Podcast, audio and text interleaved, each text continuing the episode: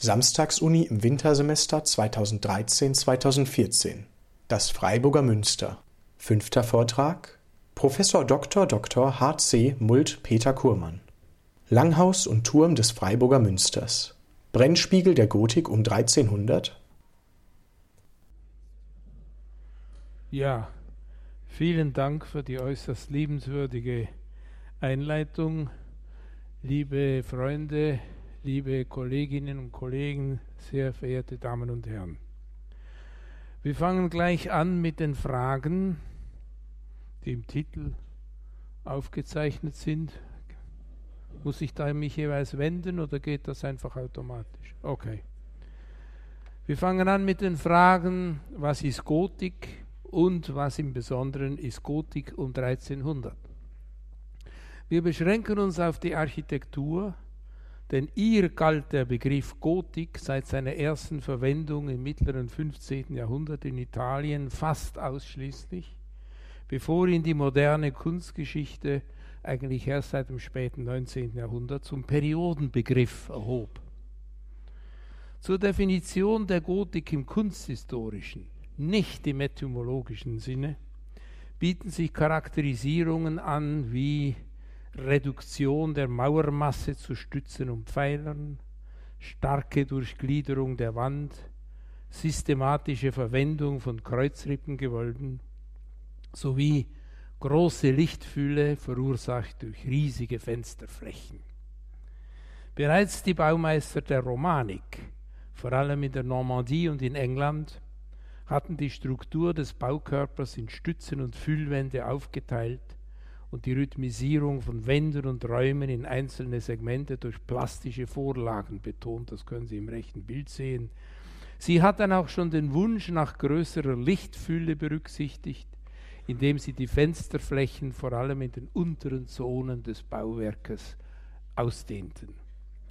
Aber erst das neue Bauen der Gotik offenbarte eine ungezwungene Eleganz im Zusammenspiel aller Teile, eine fast unglaubliche Leichtigkeit der Struktur, eine höchst raffinierte Abstufung ähnlicher Formen. Säulen, Pfeiler, Wandvorlagen, Fensterrahmen, Gewölbe erscheinen nicht mehr wie in der Romanik additiv zusammengesetzt, sondern zu einer untrennbaren Einheit verschmolzen. Eine durch farbige Glasfenster erreichte homogene Helligkeit verwandelt das Bauwerk in eine wahre Lichtarchitektur. Am Ende der Entwicklung der früh- und hochgotischen Architektur in Frankreich, die in die Zeit von ca. 1130 bis 1230 fiel, stehen Bauwerke, deren Struktur, Sie können das links sehen, nichts anderes als ein völlig transparentes Gitterwerk aus Stein und Glas darstellt. Entschieden gefördert wurde diese Gestaltungsweise durch die Erfindung des sogenannten Maßwerks, eines aus dünnen Pfosten und geometrischen Formen komponierten Steingitters, mit dem in erster Linie die großen Fensterflächen unterteilt und gegliedert wurden. Erst das Maßwerk ließ den Kirchenbau zu dem werden, was man als totales Glashaus bezeichnen könnte. Das früheste große Werk dieser an einem gewissen Endpunkt angelangten Entwicklung hat ein anonymer Architekt mit dem 1231 begonnenen Neubau der Abteikirche von Saint-Denis geschaffen. Ja. Hier finden sich auch die großen Rosenfenster, die mit ihren meist radial angeordneten, angeordneten Blättern wie Sonnen zu strahlen scheinen und deshalb im Französischen äh, dieser Art von gotischen Architektur den Namen verliehen haben, Stil rayonnant, wörtlich strahlender Stil. Es gibt im Deutschen dafür keinen Begriff. Hochgotik ist zu allgemein, sodass es sich in der Fachsprache seit einiger Zeit eingebürgert hat, von rayonnant oder rayonnant Gotik zu sprechen. Rayonnant ist indessen nicht mit der Bezeichnung Gotik um 1300 gleichzusetzen. Letztere bezeichnet zwar dem Wortlaut nach eine Epoche, aber sie beinhaltet generell die Gestaltungsweisen, die für die gotische Architektur an der Wende vom 13. zum 14. Jahrhundert im gesamteuropäischen Rahmen charakteristisch sind. Wie der Neubau von Saint-Denis und viele andere Bauwerke aufzeigen, war um 1300 eine Zeitbestimmung, welche die Kunstgeschichte gerne auf die ungefähren Eckdaten 1280 bis 1330 ausweitet, die Rayonnant-Gotik seit einem halben Jahrhundert eingeführt. Was zeichnet die Gotik um 1300 besonders auf, aus? Auf der einen Seite, und dies gilt vor allem für Frankreich, wurde die skelettartige Glasarchitektur à la Saint-Denis bis zur letzten Perfektion verfeinert. Aber etwas grundsätzlich Neues hat die französische Gotik nicht mehr erfunden. Wohin das subtile Spiel mit solchen Bündeln, schattengebenden Hohlprofilen und durchlichteten Maßwerkgittern führen konnte, zeigt die 1319 begonnene Abteikirche Saint-Ouen in Rouen im Vergleich mit dem 1231 begonnenen Bau in Saint-Denis. Die Skelettstruktur ist in beiden Fällen sehr ähnlich, aber in Rouen werden die solchen Bündel, die an den Pfeilern und Wänden emporsteigen, entschiedener akzentuiert. Dem Gewölbe entspricht ein einziges, verhältnismäßig dickes Säulchen aus dem sowohl die Rippen als auch der Gurtbogen, welcher das Gewölbefeld unterteilt, herausspringen. Auf beiden Seiten dieses Säulchens schaffen in immer feiner werdenden Abstufungen fast unübersehbar viele fadenförmige Rundprofile den Übergang zu den Gitterarkaturen des riesigen Triforiums und der Hochschifffenster. Also ich nenne das diese Maßwerkplatte, die ja in sich kohärent ist. Damit wird alles, was nicht direkt zum Gewölbe gehört und sich nicht als tragendes Glied des Bauskeletts erweist, zu der in dieses Skelett eingehängten Maßwerkplatte gerechnet, die total verglast ist und damit vollkommen transparent wird. In gewisser Weise verlässt das Konzept von Saint-Ouen die rigorose Logik des Systems von Saint-Denis, indem es an den Pfeilern und an der Wand nicht jedem Gewölbeelement ein solchen verleiht. Dafür wird der Unterschied zwischen Struktur und Füllung entschieden verdeutlicht. In anderen Gegenden Europas setzt die Gotik um 1300 nicht immer nur auf größere Raffinesse, sondern auf Innovation. Betroffen davon sind hauptsächlich England, der Oberrhein, ich würde sagen der ganze Südwesten des ehemaligen Heiligen Römischen Reiches, das er erst im 15. Jahrhundert den Beinamen deutscher Nation erhielt. Und generell betrifft diese Innovationskraft auch die Zisterzienserarchitektur in Gesamteuropa. So gibt es in Bauwerken, die diesen Bereichen angehören, bereits um 1300 unübersehbare Modernismen, die eigentlich schon als spätgotisch zu gelten haben. Zum einen betrifft dies die in fließende Bewegung versetzten, häufig asymmetrischen Maßwerkformen. Hier sind sie zwar symmetrisch, aber sie können auch asymmetrisch werden. Das betrifft die sogenannten, gilt von den sogenannten Fischblasen, welche die rigide Geometrie der bisher aus regelmäßigen Rosen- und Kreissegmenten komponierten Muster ersetzen. Zum anderen beobachtet man um 1300 die Tendenz, das hochgotische System, das aus einzeln optisch fassbaren Baugliedern bestand, zu einer einzigen in der Oberfläche nur noch teilweise reliefierten Masse zusammenschmelzen zu lassen. Deshalb können jetzt Gewölberippen oder Arkadenbögen kurzerhand in glatten Flächen verschwinden. Ja, Sie haben das da bei den Pfeilen äh, in der Zone mit den Pfeilen sehr schön vor Augen geführt, finde ich. Ja. Dass solche Verschneidungen für Kapitelle keinen Platz lassen, äh, versteht sich von selbst. Es besteht also kein grundsätzlicher Unterschied mehr zwischen den Arkaden des kurz vor 1316 begonnenen Langhauses der Stiftskirche von Niederhaslach im Elsass und denjenigen im Freiburger Münsterchor, die bekanntlich nach 1471 errichtet worden sind. Der spätgotische Münsterchor führt uns nun endlich nach Freiburg und damit zur Frage, welche Stellung die Pfarrkirche unserer lieben Frau seit 1827 Kathedrale innerhalb des soeben unzulässig kurz skizzierten Gesamtbildes der Gotik einnimmt.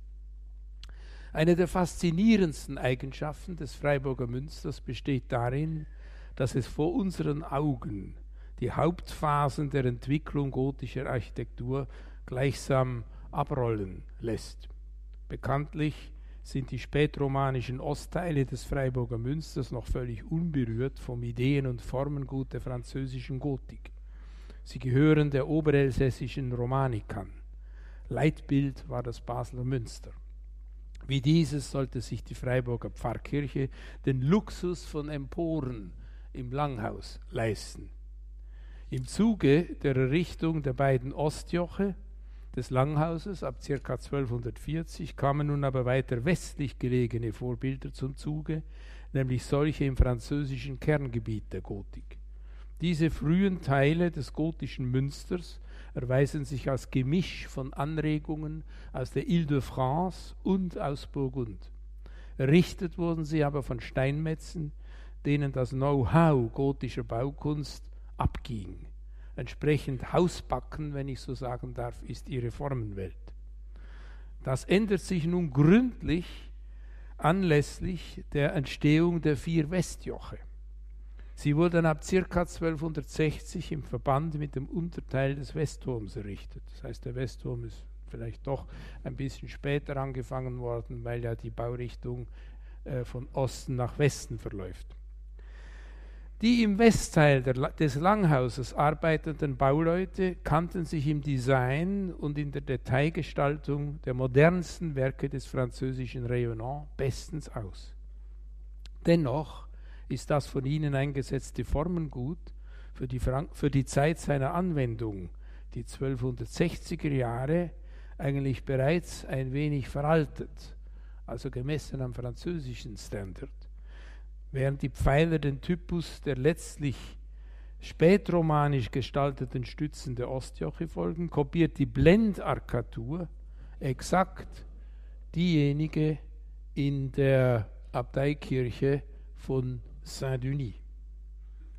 Also diese Dreipassbögen, das gibt es nicht überall. Das ist wirklich spezifisch Saint-Denis-Architektur.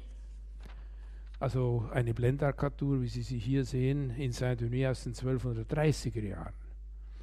Die beiden Rosen an den Westwänden der Seitenschiffe des Freiburger Langhauses reproduzieren das Maßwerk der um 1240 entstandenen nördlichen Querhausrose von Saint-Denis. Und angesichts des Maßwerks, Sie können das an den Pfeilen etwas besser erkennen, der Nordseite des Langhauses mit ihren drei immer gleich großen Passkreisen kann man sich fragen, ob sie wirklich auf das Vorbild des ältesten der Risse für die Straßburger Westfassade, den Riss A, den Sie hier rechts oben sehen im Ausschnitt, zurückgehen, wie immer wieder behauptet wird, oder nicht doch eher auf direkter Kenntnis von Maßwerken beruhen, die im französischen Kerngebiet der Gotik ebenfalls typisch für die 1230er Jahre sind. Sie sehen hier das Beispiel von Saint-Maur-des-Fossés in der Banlieue von Paris. Lediglich die vierteiligen Maßwerkfenster der Südseite sind auf der Höhe ihrer Zeit. Sie sind das einzige Element des Langhauses, das an das Straßburger Münster erinnert. Denn sie zeigen eine den dortigen Seitenschiffen sehr ähnliche Komposition. Ich hoffe, Sie können das erkennen. Die auf Saint-Denis zurückgehenden Teile des Formenrepertoires verraten indessen das Bestreben der Freiburger Bauhütte und ihrer Auftraggeber, sich vom Straßburger Münster abzugrenzen. Dessen ab ca. 1245-50 erfolgter Langhausbau eine großartige Synthese verschiedener Hauptwerke des Stil Rayonnant in Frankreich vor Augen führt. Offenbar wollte man in Freiburg zu den in der Ile-de-France liegenden Quellen des Straßburger Langhauses zurückgehen, diese aber in originaler und nicht in einer von der elsässischen Bauhütte bereits abgewandelten Form realisieren. Damit legten die Freiburger Bürger gegenüber dem Straßburger Münster eine Unabhängigkeit an den Tag, die wohl dadurch bedingt war, dass sie mit dem Bau ihrer Pfarrkirche, so großartig dieser auch konzipiert war, nicht in Konkurrenz zur benachbarten Bischofskirche, deren Diözese sie ja gar nicht angehörten, treten wollten. Das zeigt vor allem die Gestalt der oberen Langhausteile, während in der Straßburger Bischofskirche das Prinzip des totalen Glashauses verwirklicht wurde, das mit seinem durchfensterten Triforium, mittleren Laufgang und seinen riesigen Obergadenfenstern auch noch den letzten Rest von kompakten Mauern verschwinden ließ, errichteten die Freiburger über den Arkaden des Mittelschiffs eine hohe, kompakte Mauer, die zwischen den Gewölbevorlagen völlig ungegliedert bleibt. Dass man in Freiburg ein Glashaus hätte errichten können, zeigen die Seitenschiffswände, die ja ein solches äh, vor Augen führen. Aber man wollte es in den oberen Teilen nicht realisieren, sodass selbst die Hochfenster noch von einer gehörigen Portion Mauer umgeben sind. Eine solche Zurückweisung der Glashausarchitektur ist in der deutschen Gotik nicht unüblich, aber in Freiburg ist sie besonders stark ausgeprägt. Das ist umso merkwürdiger, als die Planung des spätromanischen Münsters noch aufwendige Emporen in der Art derjenigen der Basler Bischofskirche vorsah. Es stellt sich die Frage, ob man in Freiburg mit dieser entschiedenen Abkehr vom architektonischen Luxus reich gestalteter Obergeschosse, zum Beispiel in Form eines Triforiums, die kirchenrechtlich relativ bescheidene Rolle des Münsters als Pfarrkirche betonen wollte. Wie mir scheint, hat man am Außenbau zum Ausgleich für diesen Verzicht im Inneren desto mehr Wert auf einen besonders reich gestaltenden Turm gelegt. Also der Turm sozusagen als Ersatzhandlung für ein luxuriöses Langhaus. Völlig zu Recht erfreut sich der Freiburger Münsterturm der allergrößten Wertschätzung. Hinter Urteilen wie der schönste Turm der Christenheit, der schönste Turm auf Erden, letzteres sogar von Jakob Burckhardt, steht je nachdem ein spontaner ästhetischer Eindruck oder eine eingehende wissenschaftliche Untersuchung. Es ist die Perfektion des architektonischen Entwurfs und dessen brillante Ausführung in bautechnischer Hinsicht, welche die kunsthistorische Forschung häufig zu begeisterten Lobpreisungen des Freiburger Turms verleiteten. Aber völlig voraussetzungslos ist dieser Turm natürlich nicht. Werfen wir noch einmal unseren Blick nach Frankreich und beschäftigen wir uns generell mit der Gestalt des Außenbaus, der Fassaden und der Türme gotischer Kirchen des 12. und 13. Jahrhunderts. Die systematische Zergliederung des gotischen Baukörpers macht auch am Außenbau nicht halt. Allein schon die stark hervorspringenden Strebepfeiler widersetzen sich der Bildung von flachen Wänden. Im Widerspruch zum Gotik, äh, Entschuldigung, im Widerspruch zur, zum Prinzip der Gotik standen aber anfänglich die Fassaden, also im Widerspruch zu dieser Diaphanie, diesem, dieser Tendenz von durchscheinende Mauern mit großen Öffnungen zu bauen. Da der, der Unterbau der Fassaden das große Gewicht der Türme zu halten hatte, hütete man sich davor, die Mauermasse durch allzu große Öffnungen aufzubrechen. Zumindest in den unteren Teilen bestand der Fassadenblock aus Mauern von großer Konsistenz und einer gewissen Dicke, so wie dies etwa die Westfassaden der Abteikirche von Saint-Denis, der Kathedrale von Saint-Lys und selbst noch von Notre-Dame in Paris zeigten.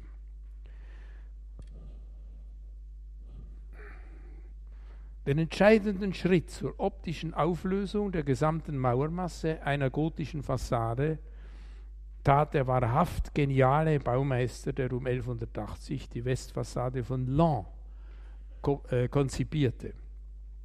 Es ist wohl kein Zufall, dass dieser entwicklungsgeschichtliche Sprung an dem Bauwerk vollzogen wurde, das zur Zeit seiner Planung die turmreichste Kathedrale Frankreichs darstellte.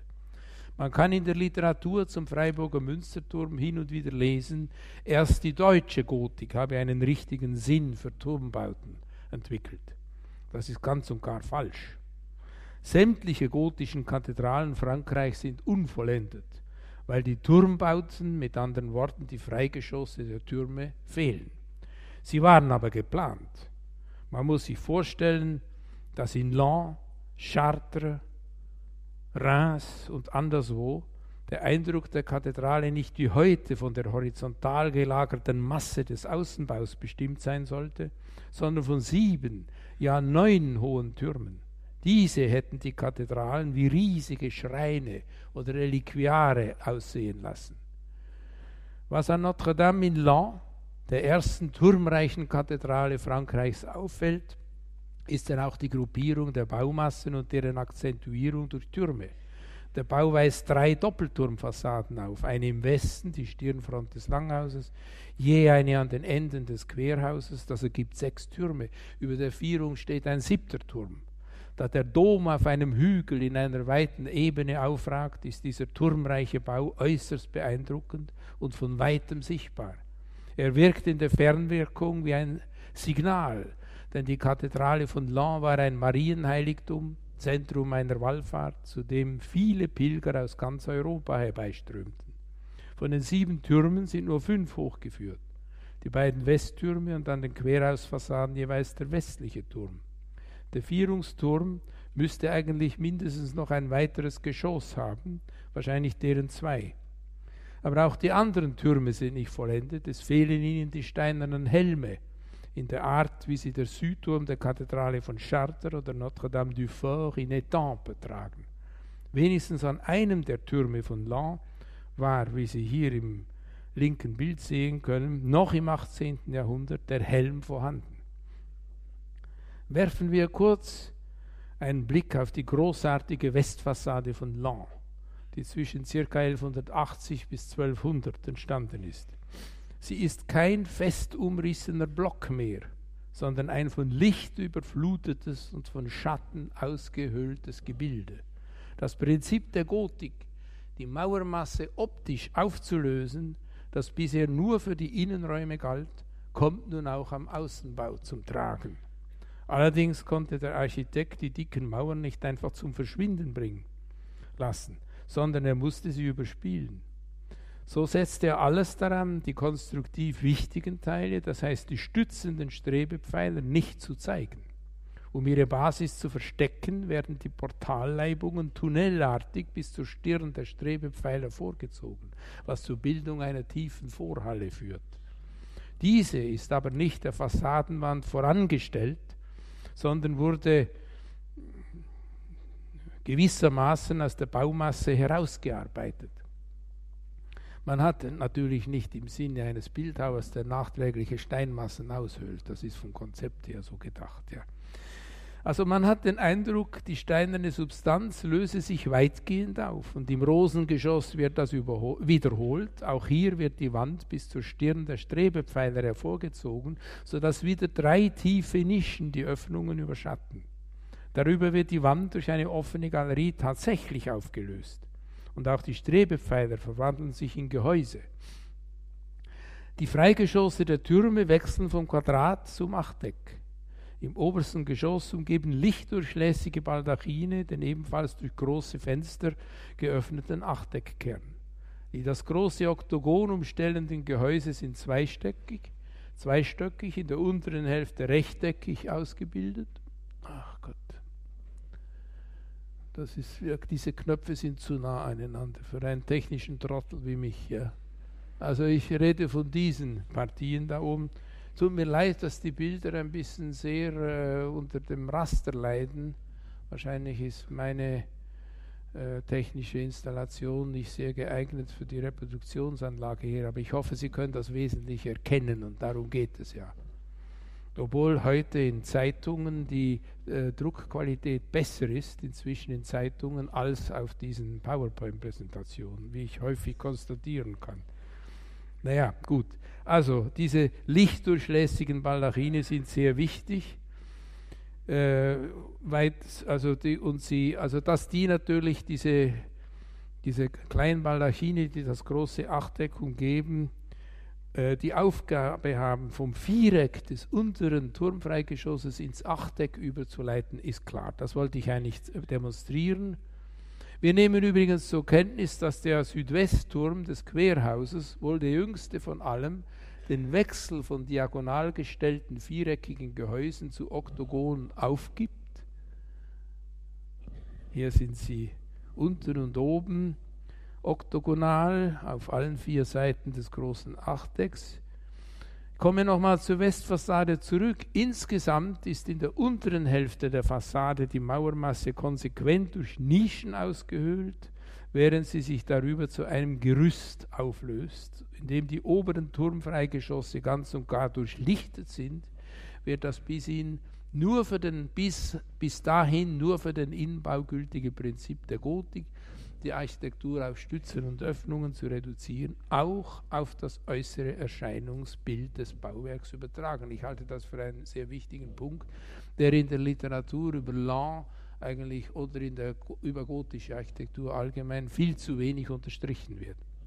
Übrigens hat ja bereits ein Kunstsachverständiger des 13. Jahrhunderts, Villard de Honcourt, Zeichner und Verfasser eines sogenannten Bauhüttenbuchs, äh, sich von dieser Lösung Lösung als sehr begeistert gezeigt. Nicht? Ich war in vielen Ländern, ich habe nirgendwo einen so schönen Turm gesehen wie in Lan, schreibt er auf Altfranzösisch. Im französischen Umfeld erfuhr die großartige Turmlösung von Lan, sieht man von den Planungen der Kathedrale von Reims ab, die aber nicht ausgeführt wurden, eine erstaunlich geringe Nachfolge. Lediglich die Türme der in der Revolution zerstörten Abteikirche Saint-Nicaise in Reims setzten in den 1230er Jahren das Vorbild in die fein ziselierten Formen des Stil Rayonnant um, während der etwa gleichzeitige Turm von Saint-Lys eher eine verschlankte Paraphrase des berühmten Südwestturms von Chartres, der frühesten Turmschöpfung der französischen Gotik, darstellt. Insgesamt erwies sich aber die Gotik Frankreichs in Sachen Turmbau generell als wenig innovativ, wobei zu sagen ist, dass wegen der Zeitläufe nur wenige Turmprojekte überhaupt in Auftrag gegeben werden konnten. War dies selten genug der Fall? So arbeiteten französische Architekten immer mit denselben beiden seit dem 12. Jahrhundert gültigen Grundtypen. Entweder führten sie alle Turmgeschosse rechteckig in die Höhe, das können Sie links sehen, und versuchen den Übergang zur achteckigen Helmpyramide durch Ecktürmchen, Fialen, das sind diese kleinen Ziertürmchen, oder dergleichen zu verschleiern, oder sie setzen unterhalb des Helms ein niedriges Achteckgeschoss, die Lösung rechts, dessen Diagonalseiten sie von Zierarchitekturen begleiten ließen, die wiederum die Aufgabe hatten, den Übergang vom Viereck zum Oktogon zu gewährleisten. Die Normandie, die turmfreudigste aller französischen Provinzen zur Zeit der Hoch- und Spätgotik, begnügte sich fast immer mit dem ersten der beiden Grundtypen, also hier auf dem linken Bild, umhüllte dafür aber umso lieber den Helm mit einer kontinuierlichen Aufreihung von Ziertürmchen. Eine völlige Neuorientierung erfuhr der Fassadenbau der Gotik an der sehr stark von französischen Vorbildern geprägten Kathedrale von Straßburg. Hier wurde das Problem der statisch bedingten Kompaktheit der unteren Fassadenteile, die dem Prinzip der gotischen Diaphanie, also dieser Lichtdurchlässigkeit, zuwiderlief, dadurch gelöst, indem ein freistehendes Maßwerkgitter einem steinernen Schleier oder einer Harfe gleich die Fassadenwand überzieht und diese körperlos erscheinen lässt. In dieser aufwendigen Form, die technisch nur unter Verwendung zahlreicher Eisenanker zu verwirklichen war, fand die Straßburger Fassade keine Nachfolge. Die Lösung war derart unerhört, dass sie einmalig blieb. Dennoch übte sie mit Hilfe ihrer Einzelformen im ganzen Heiligen Römischen Reich eine ungeheure Wirkung aus. Insbesondere am Oberrhein konnte sich kein wichtiger Werkplatz der So-Kraft der Straßburger Bauhütte entziehen, die 1277 die Richtung der Westfassade in die Wege geleitet hatte. Das gilt auch für die Freiburger Bauhütte in der Zeit, in der sie den berühmten Turm richtete. Dass dieser der Straßburger Bauhütte sehr viel verdankt, steht außer jedem Zweifel. Aber ist er wie aus einem Guss oder stellt er das Ergebnis verschiedener Planungen dar? Großes Fragezeichen. Schon Franz Kugler unterschied 1859 in seiner Geschichte der gotischen Baukunst stilistisch den viereckigen Unterbau vom Oktogon und dem Helm. Er war der Meinung, ohne Zweifel sei ursprünglich auch der, Zitat, obere Teil des Turmes auf eine dem Unterbau entsprechende einfache Behandlung berechnet gewesen. Äh, Zitat Ende. Dem widersprach Friedrich Adler in der Deutschen Bauzeitung heftig. Zitat. Denn wenn es ein Werk der Baukunst in Deutschland gibt, das aus einem Guss ist, so ist es der Freiburger Münsterturm, schrieb er 1881. Der Grund, weshalb Adler sich so kämpferisch gab, war seine Zuschreibung des Freiburger Münsterturms an den legendären Meister der Straßburger Westfassade, Erwin von Steinbach, die neulich von Johann Josef Böker wieder aufgegriffen wurde. Sie haben es ja in diesem Saale gehört vor ein paar Wochen. Dieses Genie, Erwin von Steinbach, konnte Adler nicht als Urheber eines Stückwerks gelten lassen, vielmehr war Erwin der Turm als ganzheitliche Schöpfung zuzuschreiben. In Freiburg seien, so Adler und, und äh, ja, so meinte Adler, Unter- und Oberbau nicht stilistisch verschieden, sondern sie bildeten eine kompositorische Einheit. Ein Unterbau habe nun einmal solide zu sein und eine gewisse Mauerstärke aufzuweisen. Ein Argument, dem man sich nicht ganz verschließen kann. So hat bisher niemand behauptet, die Form der beiden obersten Geschosse des großen Turms der Kathedrale von Lausanne sei aufgrund eines Planwechsels zustande gekommen, nur weil sie reicher als die unteren gestaltet sind. Also die unteren Etagen bestehen ja eigentlich fast ausschließlich aus kompakten Mauern. Auch der Lausanner Turm geht übrigens auf Land zurück, indem er den Übergang vom Viereck zum Oktogon mit Hilfe von diagonal gestellten zweistöckigen Baldachinen bewerkstelligt. Diese aber im Unterschied zum französischen Vorbild mit Galerien miteinander verbindet, sodass das große Turmachteck wie von einem Schleier eingehüllt erscheint. Davon wurde übrigens der Plan für die Westtürme des Bamberger Domes inspiriert die dann aber in einer anderen Form ausgeführt wurden. Das können Sie recht sehen. Baulich und stilistisch ist der zwischen 1220 und 1240 errichtete Lausanner Turm trotzdem einheitlich. In Freiburg jedoch liegen die Dinge etwas komplizierter. Eines der Hauptprobleme der Baugeschichte des Breisgauischen Münsters besteht darin, dass es weder für den Baubeginn noch für den Abschluss der Arbeiten am Turm sichere Daten gibt. Die einzigen zuverlässigen Anhaltspunkte vermitteln dendrochronologische Datierung. So konnte für die Hölzer des auf etwa halber Höhe des Turms sitzenden Glockenstuhls das Jahr 1290, 91, also hier der Glockensturm, äh, Glockenstuhl des Turms, Entschuldigung, äh, das Jahr, sagen wir, 1291 ermittelt werden. Für den Dachstuhl der vier Langhausjoche im Osten dahinter gilt das Datum 1301. Beides passt ausgezeichnet zusammen. Der Glockenstuhl ruht auf dem Gewölbe der Michaelskapelle, das heißt, seine untere Begrenzung ist in etwa identisch mit der Höhenlage des Gesimses am Fuße des Geschosses mit der Uhr, das können Sie ja sehen, auf der Westseite. Darüber reicht der Glockenstuhl äh, bis fast zur halben Höhe des Oktogons hinauf. Da sich am Glockenstuhl die Bundseite der Balken außen befindet, war deren Abbinden nur zu einem Zeitpunkt möglich, bevor die entsprechenden Turmwände hochgeführt wurden. Der Glockenstuhl muss also eine Weile freigestanden haben. Die Frage ist nur, wie lange. Zumindest führen die beiden Daten 1291 und 1301 zu einer ziemlich genauen Datierung des Uhrengeschosses. Es muss im Laufe der 1290er Jahre entstanden sein, denn einerseits konnte man seine Umfassungsmauer nicht vor der Errichtung des Glockenstuhls aufrichten, Andererseits ließ der kurz nach 1300 errichtete Dachstuhl des Mittelschiffs auf der Westseite wohl kaum eine, eine Lücke, also er stieß nicht ins Leere, sodass der obere Abschluss des viereckigen Turmteils kurz vor oder um 1300 fertiggestellt gewesen sein muss. Das versteht sich auch aus Gründen der Baustatik, denn die Oberteile des Langhauses mussten auf der Westseite abgestützt werden. Wie viele Jahre oder Jahrzehnte dann der Ausbau des Oktogons und des Helms beansprucht hat, wissen wir nicht. Das hängt nicht zuletzt davon ab, dass während der Errichtung des Uhrengeschosses eine Bauunterbrechung eingetreten ist. Also ob ist die Frage. Ich habe mich, glaube ich, versprochen. Es hängt davon ab, ob eine Bauunterbrechung eingetreten ist und wenn ja, wie lange sie gedauert hat.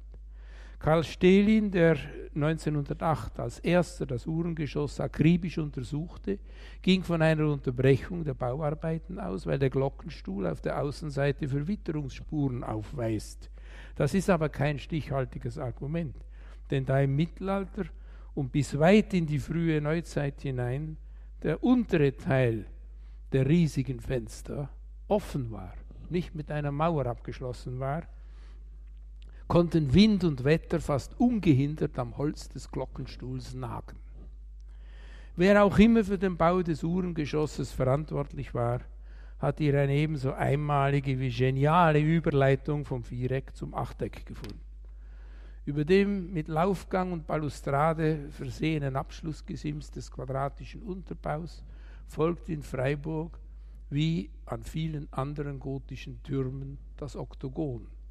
Aber im Gegensatz zu allen vergleichbaren Lösungen erhebt sich dieses über einer zwölfeckigen Plattform der berühmten Sternengalerie, die den quadratischen Turmteil nicht einfach abschließt, sondern die bereits, oh, sondern äh, die äh, das Oktogon bereits weiter unten vorbereiten lässt. Auf halber Höhe des Uhrengeschosses wird der Sockel zum zwölfeckigen Grundriss der Plattform gelegt, in den die Mauer leicht zurückspringt und darüber bilden die Turmecken zwischen den Strebepfeilern keinen rechten Winkel mehr, sondern einen solchen von 60 Grad.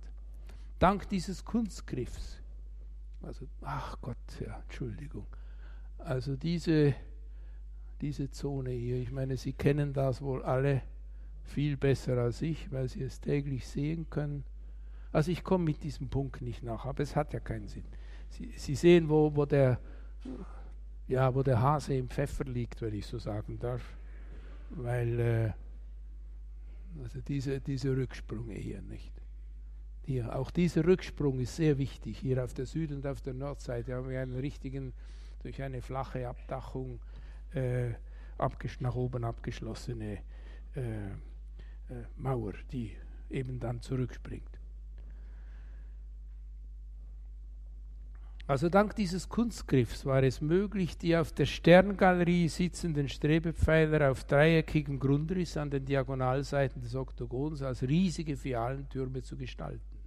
Diese steigen in zahlreichen Rücksprüngen bis fast zum Ansatz der Wimperkrone des Oktogons hinauf. Und so kam die vielgerühmte flüssige Kontur des Freiburger Turms zustande. Die Rücksprünge auf der Süd- und Nordseite des Uhrengeschosses und gewisse Unregelmäßigkeiten des Steinverbandes können als Anzeichen dafür gewertet werden, dass auf dieser Geschosshöhe eine Umplanung erfolgte. Aber ist dieser Schluss unbedingt zwingend? Kann ein Architekt nicht von sich aus auf die Idee gekommen sein, das Oktogon nicht erst über der Plattform des Unterbaus vorzubereiten, sondern den Sockel des Achtecks durch eine raffinierte Gestaltung der Mauermasse im letzten Geschoss des Vierkantblocks anzulegen? Also mir ist nicht bekannt, ob die These des konzeptionellen Bruchs mit den Methoden der modernen Bauarchäologie erhärtet wurde. Ich habe nichts derartiges publiziert gesehen, aber vielleicht ist mein Forschungsstand etwas rückschrittlich. Ich frage mich, ob nicht die divergierenden Meinungen Kuglers und Adlers weiterhin nebeneinander bestehen bleiben können. Die in verschiedenen Sammlungen verwahrten Risse, die den Freiburger Turm in zahlreichen Varianten wiedergeben, darüber hat ja Herr Kollege Böker gesprochen, helfen uns in dieser Frage auch nicht wirklich weiter. Lediglich Der sogenannte zweite Wiener Riss zeigt das Urgeschoss in der tatsächlich verwirklichten Form. Sollte es sich bei dieser Zeichnung, wie Böker annimmt, vorschlägt, wirklich um eine aus spätgotischer Zeit stammende synthetisierende Kopie zweier Zeichnungen aus dem 13. Jahrhundert handeln, so hätten wir hier den Reflex der nachträglichen Umplanung der Überleitung vom Viereck zum Oktogon zu sehen, womit der Beweis erbracht wäre, dass der Turm nicht einheitlich ist. Aber sind die von Böker vorgebrachten Prämissen wirklich absolut stichhaltig? Fragezeichen. Jedenfalls meine ich, äh, sollte für den oberen Teil ursprünglich eine andere Lösung äh, vorgesehen gewesen sein als die tatsächlich ausgeführte, so dürfte sie wohl nicht so ausgesehen haben wie die von der bisherigen Forschung vorgeschlagenen wenig überzeugenden Rekonstruktion der Urplanung, von denen ich Ihnen hier zwei Beispiele zeige. Also ich würde sagen, diese Obergeschosse sind des Freiburger Münsters unwürdig. Aber es ist Ansichtssache. Die Formen des viereckigen Turmteils sind für die 1270er Jahre charakteristisch. Gegenüber der Profilierung des Lammportals, hier im linken Bilde, des modernsten Teils der in den 1260er Jahren entstandenen westlichen Langhausjoche, ist diejenige der Blendarkatur in der Vorhalle noch ein wenig raffinierter. Diese Verzierung der Vorhalle entspricht stilistisch der äußeren Portalöffnung. Beide zeigen eine große Verwandtschaft mit dem Formengut, welches das älteste der Fassadenprojekte des Straßburger Münsters, den sogenannten Riss A, kennzeichnet. Allerdings sind in Freiburg die Säulchen der Arkatur und des Außenportals im Gegensatz zu denjenigen auf dem Riss A noch richtige Rundglieder, während im Gegensatz dazu das figürlich gestaltete Innenportal der Vorhalle unseres Münsters die Säulchen zwischen den Archivoltenläufen durch mehrfache Profilsträhnen ersetzt und ganz und gar auf Kapitelle verzichtet. Ein untrügliches Zeichen für eine in den 1270er Jahren äußerst moderne Haltung. Selbst die berühmte zweite Straßburger Fassadenzeichnung, der meistens um 1275 datierte sogenannte B, wo, hier haben wir ihn rechts, erreicht in Sachen Portalgestaltung noch nicht die stringente Konse Konsequenz, die der Schöpfer des Inneren der beiden Freiburger Portale äh, an den Tag legt. Auf dem Riss B sind beispielsweise noch Kapitelle im Portalgewände eingezeichnet. Ich weiß nicht, ob Sie das sehen können. Das ist etwas klein und es handelt sich um eine Umzeichnung aus dem 19. Jahrhundert. Aber das Original zeigt deutlich das Fehlen der Kapitelle. Äh, eben nicht, nein, das Vorhandensein der Kapitelle im Gegensatz zum Freiburger Portal. Entschuldigen Sie, ich verspreche mich ein bisschen manchmal. Aber auch die Maßwerkformen der Freiburger Michaelskapelle, also des ersten Geschosses des viereckigen Turmteils, passen gut zu diesem straßburgischen Formenspektrum, den sogenannten Dreistrahl, wie er im Westfenster, Sie schauen den Pfeil an, zu sehen ist, weist auf die etwas jüngere Variante des Straßburger Risses A. Der Riss A', den Roland Recht in die frühen 1270er Jahre datierte, und die Forschung hat ja viel Aufhebens von diesem mit dem Pfeil gekennzeichneten Details. Also das soll der erste Dreistrahl der Gotik sein, der dann zum Beispiel im Kölner Dom eine sehr, eine sehr große Rolle zu spielen hat. Übrigens gilt das auch von den gezackten Dreipässen in den beiden Seitenfenstern der Michaelskapelle Süd und Nord, die ich hier übergehe. Auch das sind die modernsten Formen, die wir in Straßburg in dieser Zeit kennen. Alle diese Details zeigen, und darauf will ich hinaus, dass man sich in Freiburg seit Beginn des Turmbaus von der bisher verfolgten Politik abwandte, das Straßburger Münster möglichst zu negieren.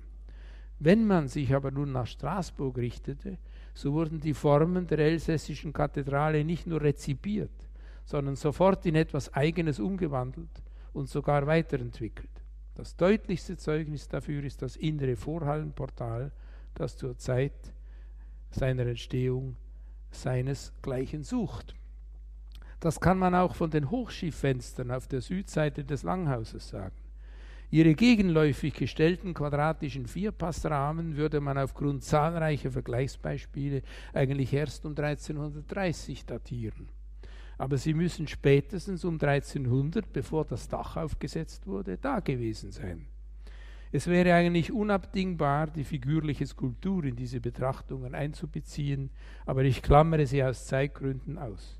Ein großer Teil von ihr dürfte unabhängig von Straßburger Vorbildern entstanden sein. Dennoch richtete sich die Freiburger Hütte beim Bau von Oktogon und Helm immer stärker nach Straßburg aus. Diese Teile erweisen sich als wahrhaftes Kaleidoskop Straßburger Formen, etwa die Spornvorlagen an den Kanten des Oktogons. Sie äh, übersetzen ins Monumentale diese zierlichen, schräg gestellten Strebepfeilerchen, die die Seiten der großen Strebepfeiler an der Straßburger Westfassade bereichern. Viele der Maßwerkformen an Helm und Oktogon lassen sich aus Straßburg herleiten. Ich gehe jetzt nicht in Details ein. Wie selbstständig sie aber verarbeitet wurden, zeigt etwa das Motiv der schräg von der Seite her eindringenden Lanzettspitzen im Couronnement des Westfensters am Oktogon. Diese Geschichte hier. Das ist eine Umdrehung von äh, Spitzbogen, die man in Straßburg in dieser äh, Konsequenz nicht kennt. Wenn nach der Errichtung des Uhrengeschosses keine längere Bauunterbrechung eingetreten ist, für eine solche hat man bisher keine stichhaltigen Beweise vorgelegt, dürfte der Turm kontinuierlich in die Höhe gewachsen und somit wohl spätestens 1330 vollendet gewesen sein. Das Hauptprinzip der Gotik, die diaphane Gestaltung von Struktur und Wand, findet seine Erfüllung im oberen Teil des Freiburger Turms. Wie oft hat man seine von Licht erfüllte Gestalt gerühmt. Nicht nur die Mauern des Oktogons sind zu einem transparenten Steingerüst geworden, sondern auch der Helm. Die acht Seiten dieser schlanken Pyramide zeigen keine zusammenhängenden Flächen mehr, sondern sie bestehen aus einem Maßwerkgitter, das sich aus jeweils sieben durch horizontale Stege voneinander getrennten transparenten Ornamentfeldern zusammensetzt. Merkwürdigerweise hat die französische Gotik nie zu dieser Form gefunden oder finden wollen. Selbst ein Bauwerk wie die Fassade von Saint-Nicaise in Reims, die ja leider nicht mehr steht, aber gut dokumentiert ist, ein Werk, das in allen Geschossen aus lauter Öffnungen besteht. Beachten Sie etwa, wie man durch die Fassade hindurch auf das Strebewerk des Langhauses blicken konnte. Selbst sie begnügt sich mit Steinhelmen, die lediglich mit Schlitzen versehen wurden, sodass der Wind hindurchpfeifen, aber kein Licht hineindringen kann. Wir wissen allerdings nicht, was in französischen Bauhütten alles geplant, aber nicht ausgeführt wurde. Tatsächlich wurden aber eben keine französischen Maßwerkhelme gebaut. Im deutschen Sprachraum folgt unter allen Kathedralen der Dom zu Köln am stärksten den Vorbildern in Amiens, Beauvais und Saint-Denis. Aber ausgerechnet er hat eine Doppelturmfassade mit Maßwerkhelmen. Und letztere gibt es in Frankreich nirgendwo. Aber die Kölner Helme sind der Bekrönung des Freiburger Münsterturms sehr ähnlich. Sehr häufig ist in der kunsthistorischen Forschung darüber gestritten worden, ob der Maßwerk Hellen in Köln oder in Freiburg erfunden wurde. Bekanntlich wurden die Türme und Helme Köl des Kölner Doms erst im 19. Jahrhundert errichtet, aber dies nach dem Vorbild des berühmten Fassadenrisses, des sogenannten Risses F. Dessen Datierung bleibt strittig. Die vorgeschlagenen zeitlichen Ansätze reichen sage und schreibe von 1280 bis 1380. Selbst wenn am Freiburger Turm am Übergang zwischen Unterbau und Dachdeck ein Planwechsel stattgefunden hat, so ist es wenig wahrscheinlich, dass gemäß dem Urplan die Oberteile in den großen Zügen wesentlich anders als heute hätten aussehen sollen. Das ist meine These. Warum sollte denn der Architekt, der in den 1270er Jahren den Bau des Freiburger Turms begann, nicht bereits zu diesem Zeitpunkt einen Maßwerkhelm erdacht haben können? War dies der Fall? So wäre die erstmalige Erfindung des Maßwerkhelms tatsächlich für Freiburg gesichert, aber wir wissen es eben nicht. Robert Bork hat vermutet, dass ein Goldschmied oder ein Bildhauer bei der Ausführung einer Miniaturarchitektur zum ersten Mal die Idee des Maßwerkhelms entwickelt hat. Das ist eine reine Hypothese, aber eine sehr intelligente.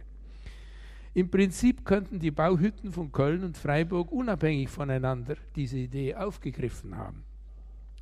Trotz stilistischer Ähnlichkeit unterscheiden sich die Kölner Domtürme aber grundsätzlich vom Freiburger Münsterturm. Jene, die Kölner, sind schwer und überreich mit architektonischem Dekor überhäuft. Dieser, der Freiburger, ist leicht, elegant und sein Zierat ist nicht ausufernd. Es genügt, einen Blick auf den Übergang vom Viereck zum Achteck zu werfen, um den ganzen Unterschied zwischen beiden Werken zu erkennen. In Köln wird dieser Übergang bewerkstelligt durch rechtwinklig aufgegabelte Strebepfeiler, die an den oktogonalen Teilen zu riesigen, kompakten Fialentürmen mutieren. Also hier ist schon eine gewisse französische Eleganz und Leichtigkeit, die dem Kölner Dom ja an sich eigen ist, äh, ist mutiert zu einer doch sehr deutschen Schwere, äh, Gründlichkeit. Ja. Ich will damit den Kölner Dom nicht schlecht machen, aber Französisch ist das nur noch im Formenmaterial, in der Intention nach wohl nicht mehr. Die elegante Schrägstellung der Fialenmassive, wie sie Freiburg zeigt, hätte an der Kölner Zweiturmfassade von unten her auch nur schwerlich vorbereitet werden können. Die durchbrochenen Kölner Maßwerkhelme sind weniger lichtdurchlässig als ihr Pendant im Breisgau. Der größere Profilreichtum Tum, Reichtum des Kathedralbaues geht auf Kosten der Transparenz. Sicher standen die beiden Bauhütten miteinander im Wettbewerb und Köln wollte Freiburg durch Üppigkeit der Formen schlagen. Man wusste voneinander, sehr wahrscheinlich über die Vermittlung durch die Straßburger Bauhütte, der Hauptkonkurrentin derjenigen von Köln. Kommen wir zum Schluss. Der Architekt, der den Freiburger Münsterturm entworfen hat, war einer der bedeutendsten Künstler seiner Zeit. Ob er mit Erwin von Steinbach identisch ist, wage ich nicht zu entscheiden, aber mit Sicherheit war er in der Straßburger Bauhütte kein Unbekannter. Die Lösung, die er für die Überleitung vom Viereck zum Achteck gefunden hat, zeugt von höchstem Können. Er gehört zu denjenigen Vertretern der Gotik um 1300, welche das Formenrepertoire des Stil rayonnant zur höchsten Perfektion verfeinerten. Das schließt nicht aus, dass er auch für die Gestaltung des viereckigen Unterbaus sowie für den Obergarten des Langhauses verantwortlich zeichnete. Obwohl sich in diesen Teilen der Stil rayonnant viel zurückhaltender gibt als in den Freigeschossen des Turms, sind sie nicht nur ebenso perfekt gestaltet, sondern ihre Einzelformen sind stilgeschichtlich betrachtet nicht minder fortschrittlich. Nur in einer Bauhütte, die so innovativ war wie diejenige des Freiburger Münsters, konnte wohl erstmals die Idee aufkommen, einen Helm aus lauter durchsichtigen Maßwerken zu bauen und damit das Prinzip der gotischen Lichtarchitektur buchstäblich auf die Spitze zu treiben. Keiner hat diesen Helm treffender charakterisiert als Georg de Hio, der große Altmeister der deutschen Kunstgeschichte. Vor etwas mehr als 100 Jahren schrieb er über ihn, Zitat, dieser ist in der Geschichte der Gotik der erste vollkommen durchbrochene Steinhelm. Die kühnste Emanzipation des selbstherrlichen Kunstzwecks vom Gebrauchszweck, denn ein Dach, durch das überall das Himmelsblau durchscheint, ist kein Dach mehr. Ich danke Ihnen für Ihre Aufmerksamkeit.